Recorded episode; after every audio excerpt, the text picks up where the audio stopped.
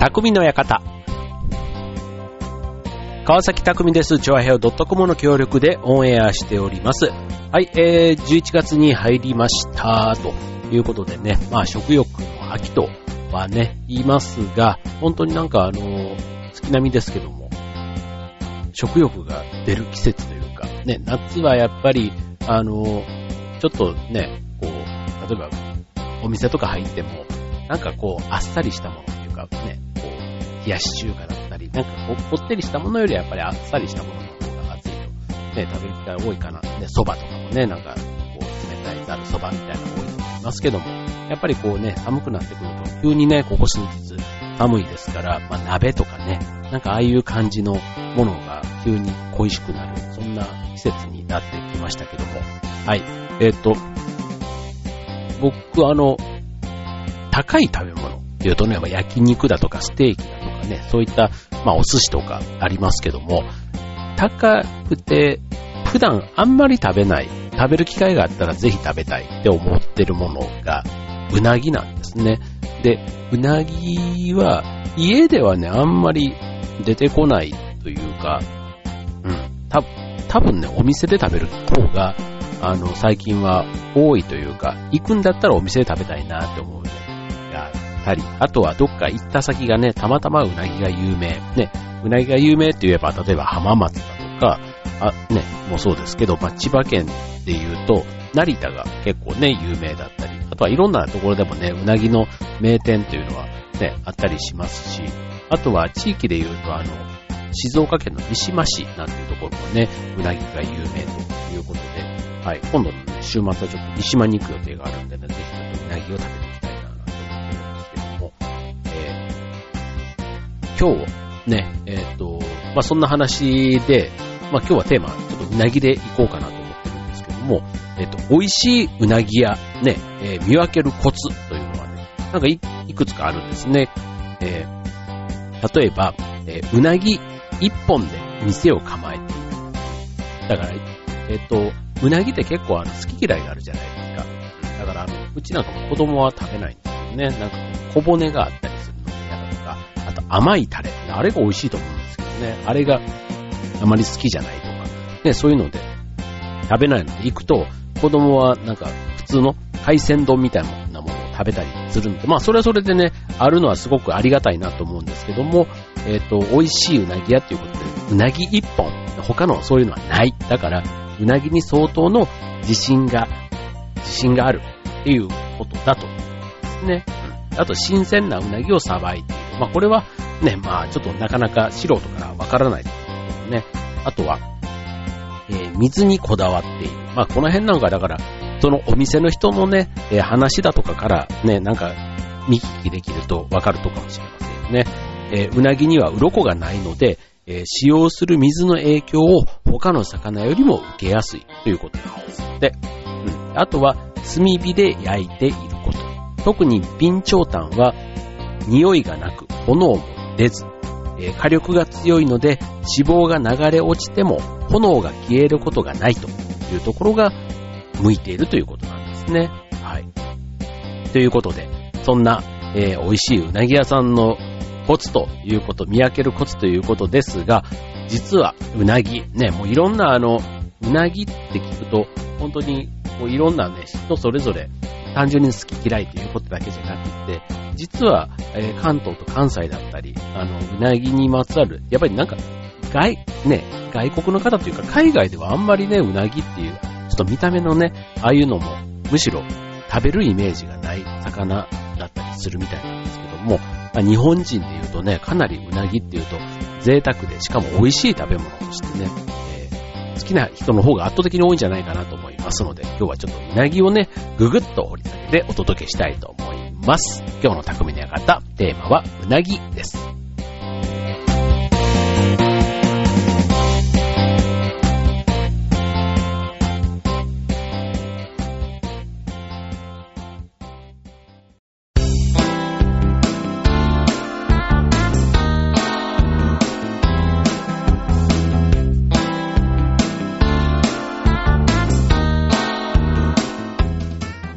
はい、えー今週の匠の館テーマはうなぎでお送りしてしたいと思います。えー、うなぎ、ね、えっ、ー、と、まあ別にこれあの、最近出てきた魚では当然ありませんので、えー、古くは万葉集の時代からもね、えー、うなぎが大友のやかもちとかね、そういう人たちからの、の歌の中でもね、えー、出てきたりするそうなんですね。うん。だからまあ、古えー、古くから、ね、栄養食品、ね、勢力がつくと、精がつくという。だからそれね、夏場とかにね、食べて元気になるみたいなところで、えー親しまれてきたというとこなんですけども、まあ、食べ方ね、えー、今と昔で比べてみると、えー、昔は一匹丸ごと塩焼きで食べるというのが一般的だったそうなんですね。うん。あとは、他にうなぎ料理としては、まぶし重とか、えっ、と、うなぎの雑炊なんていうのがあったそうです。で、これまぶし重っていうのは、えー、器にご飯とうなぎと、えー、ご飯をこう交互に重ねて、一番上に刻み三つ葉を乗せたものっていうもの。なんか美味しそうですよね。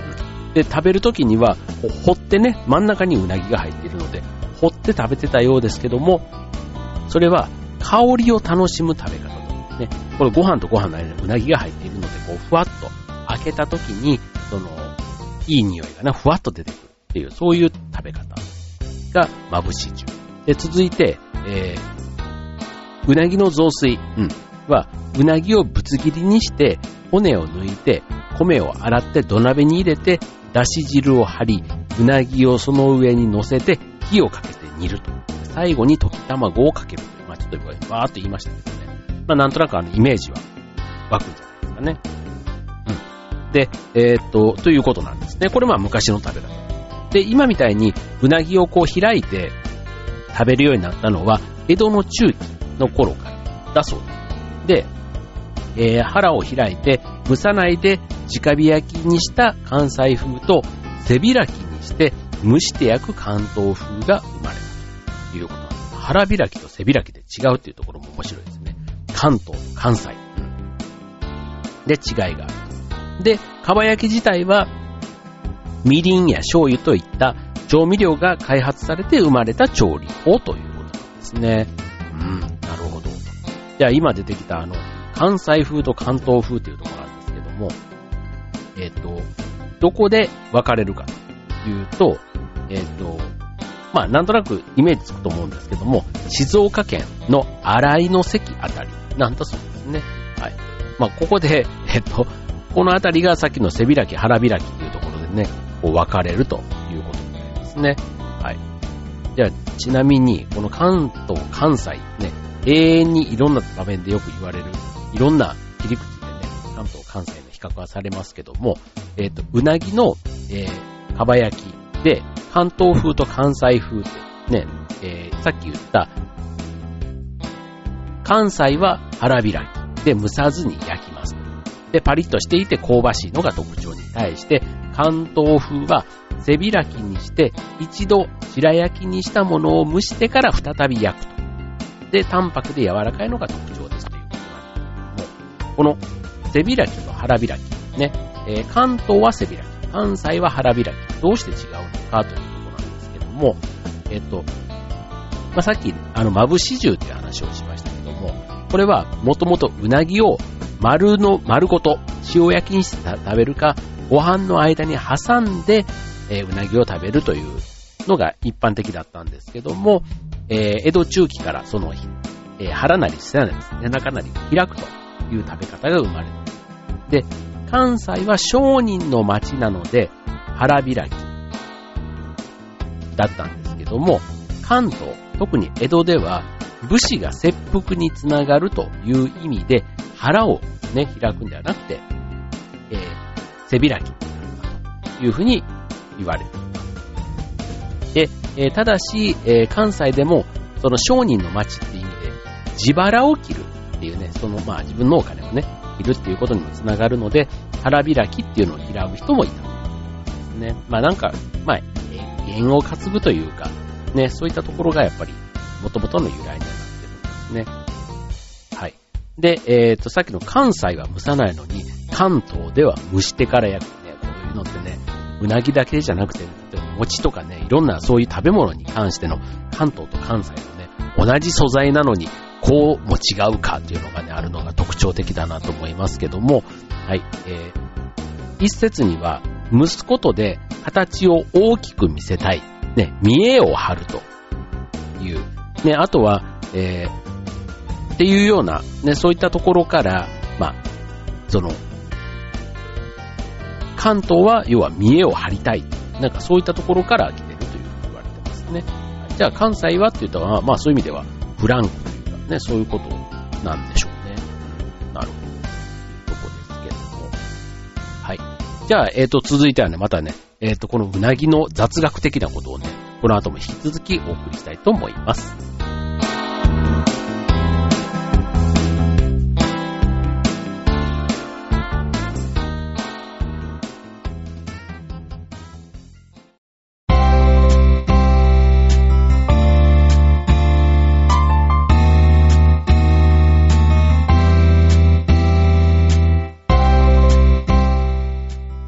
はい、えーと、続いては、うなぎの雑学。ね、いろいろ、あの、聞いたことあるけど、それって、なぜ？みたいなところをね、いろいろお,、えー、お送りしたいと思いますけども、えー、ちょっと夏が終わってしまいましたが、えー、夏バテ防止にうなぎが効くというところよく聞きますけども、えっ、と、ビタミン B1、ね、え水に溶けやすく熱によって失われやすいという性質があるので、夏になると汗とともに流れ出やすくなると。で、このビタミン B1 は、え神経や筋肉の働きを助ける役目をしているので、不足すると疲れやすくて夏バテの症状の原因になりますということで、うなぎにはこのビタミン B1 をはじめとして、タンパク質やビタミン、ミネラルを含んでいるということから、この失ったビタミン B1 を補給する役割を担っているということなんですね。はい。えー、それから、なんとなくあの、ね、カロリーとかコレステロールとか油っぽいのって高そうっていうイメージがあると思うんですけども、えっ、ー、と、まあ、脂肪の量は若干多めと言われるんですけども、えっ、ー、と、まあ、一方であの、魚類に含まれる脂肪っていうのは、不飽和脂肪酸ということで、これはコレステロールを抑える効果があるんですって。うん、で、これもまたちょっとね、え、エイコサペンタエン酸というね、えー、中性脂肪やコレステロールを抑える成分も含まれているということから、意外と、あの、イコールコレステロール、油っぽいからコレステロール増加と言われるとそうでもないということと、あとカロリーに関しても、うな丼は493カロリー。それに対して、えー、親子丼はなんと665キロカロリー、天丼642キロカロリー、まあ標準的なサイズでね。で、ミックスサンド、いわゆるサンドイッチでも492キロカロリー。だからサンドイッチと大体うな丼って同じぐらいということで考えると、一食分で言えば、な、なんと意外と低カロリーな食べ物だというところなんですね。はい。で、えー、ちなみにということで、あの、土曜の牛の日ってね、言うじゃないですか。ね、まあよくあの、夏の土曜の牛の日っていうのがね、なんかそこだけをこう思われるところあるんですけども、実は年に数日あるんですね。で、えっ、と、まあ、土曜っていうのが、立春立夏、えー、立秋立冬の前の18日間のことで、その中の牛の日を土曜の牛の日ということ。だから、えっ、と、牛の日自体は12子を1日ごとに割り当てていくので、12日ごとに1回巡ってくるわけです。で、年によっては土曜の、土曜って別に土曜日の土曜じゃないんですで、土曜の期間に牛の日が2回来ることもあるということで、えー、夏の土曜の牛の日にうなぎを食べる習慣ができたっていうのは、えっ、ー、と、幕末のが、えー、学者、平賀源内が夏場にうなぎが売れないので何とかしたいということで、近所のうなぎ屋に相談されて、えー、うなぎを食べると良いっていうのを、えー、まあ、その、土曜の牛の日っていう看板を出して大繁盛したのがきっかけというふうに言われているんですね。はい。で、ちなみに今年の土曜の牛の日というのは、7月19日と、え、ー、と、7月30日、2回しかなかったんですけども、来年は、まあ、夏に大体集中するんですけ、3日間、ね、2017年は7月19、25、あと8月6日ということで、3回あるということですね。はい。ということで、えっ、ー、と、まあ、参考にしてみてください。はい。あとはね、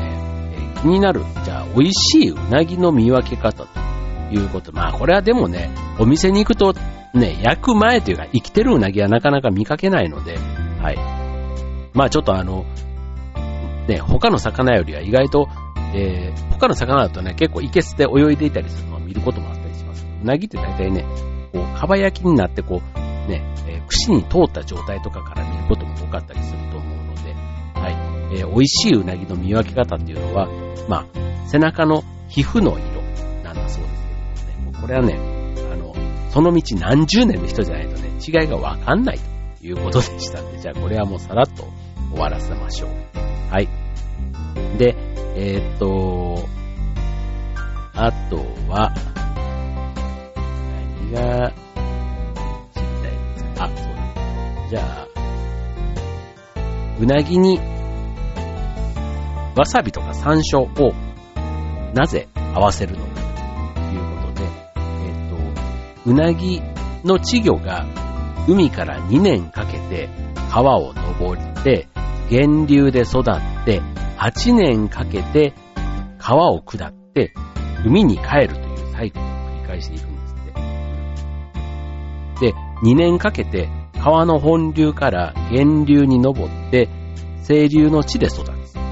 で、この水の綺麗な源流でわさびや山椒も育っているので、えー、で、また、うなぎはこの源流で小エビとかサワガニとかを食べて育つそうなんですね。だから、うなぎと、えー、わさびや山椒が相性がいいっていうのは、この綺麗な水で育った環境っていうのが両方に通じるので、相性が良いというふうに言われる。なんかちょっとね、あの、うんちくというかね、本当みたいな、ちょっとこじつけっぽい気はしますけども、そう言われてみれば、なんとなくね、同じところで、だから、同じ水域で住んでる者同士っていうことだから、ね、相性がいいっていうのはなんかわかりますよね。逆に、うなぎと食い合わせの悪い食べ物あの、一般的に、あの、うなぎと梅干しの食い合わせが悪いと言われていますが、ただ、科学的な根拠ってないそうです。はい。でもなんかね、そう言われると、あんまり一緒にね、えー、食べない方がいいのかな、なんていうふうに思いますよね。はい。ということで、はい。うなぎのうんちくをわーっと行きましたけど、あんまりね、あの、細かくね、うなぎ食べるときにあんまりこんなことベラベラベラベラ喋られると、ね、なんか、せっかく美味しいね、お中で出てきたうなぎが、ね、なんかちょっと集中できないわ、みたいな感じになるかもしれませんけども、ね、まあ、せっかくね、ちょっと、あの、ちょろっと雑学じゃないですけどもね、今日言った中でも、へーっていうのがね、一つ二つでももしあって頭の片隅に置いといていただけると、ね、あ、この人、そういうことなんか意外と雑学詳しいんだなっていうことで、次会った時にね、あの人うなぎ、うなぎオタクみたいな感じ ちょっと今言ったやつのね、二つ三つ、あの、知ったかで言うんじゃなくて、さりげなく言ったりすると、意外と、なんか、あの、ギャップっていうの。うなぎってそんなにね、食べたりはして、ね、美味しいお店までは知ってても、あんまりこういうゆえんというか、いろんなこう、まつわる話みたいなところは、なかなか知られてはいないものなので、はい。そういう意味ではね、ちょっとした時にね、えーえー、引き出しというか、あの、知識のストックに入れといていただけたらいいなと思います。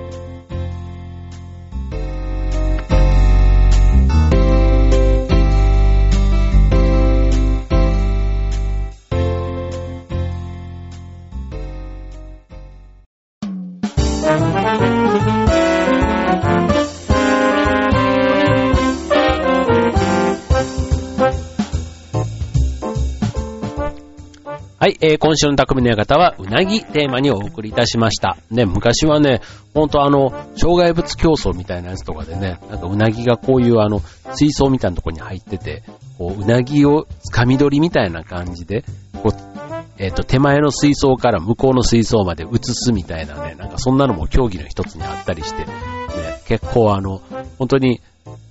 こう、手にね、うなぎを掴むのに、こう、砂をね、手につけてこうギュッてつく掴むと滑りにくいとか、あとね、ギュッて握るとうなぎがキューキュー泣くんですよね、もう。だからなんかそういうのとかもね、なんかすごい昔の、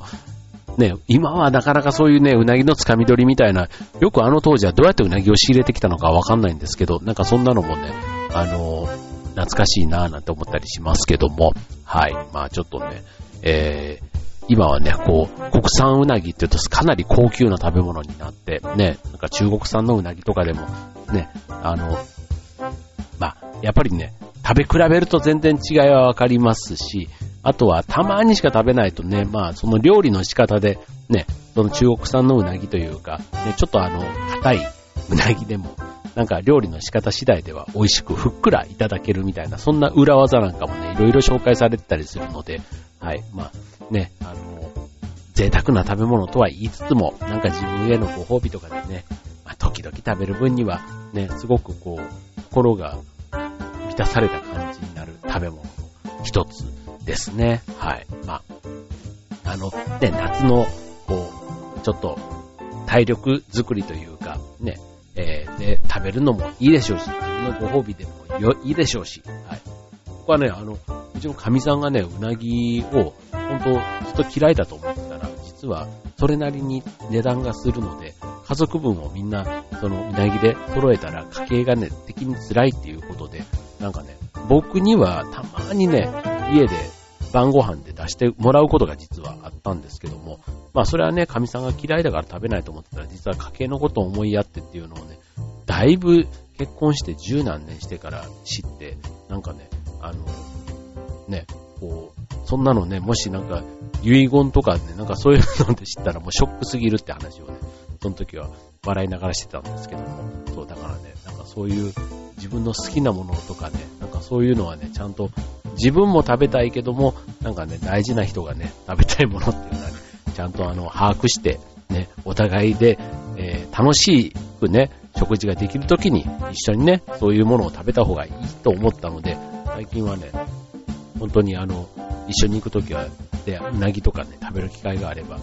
なるべく行きたいなっていうふうに思って。ね、やっぱりでもお互いでね、食の好みとかが合うものがあれば、ね、あの、やっぱりその行った先々とか、ね、えー、行けるタイミングで、なんか美味しい店とかはね、入ってみたいなと思ったりするので、はい、まあ、ちょっと食べ物とね、しかもうなぎっていうのがね、なんかね、焼肉とか、いろんなね、美味しい食べ、寿司とか、そういったものの中でもね、うなぎっていうのがなんかちょっと特別な感じがね、昔からあったりする、あるんですよね。はい。えっ、と、ね、まあ、うなぎの話だけで、こう、ね、一つの番組を、ね、一回分をやりきるっていうのもね、まあまあまあなところなんですけども、はい、えっ、と、ね、まあ、食べてきますよ。今週末。はい。あの、はい、あの、三島で食べてきますので、えー、美味しい店、ちょっと紹介していただきました。はい、えー、姫なんとかっていうお店らしいんですけどね。はい、そこ、今週末行ってきたいと思いますので、また来週その感想からスタートしたいと思います。今週の匠の方、ここまでバイバーイ。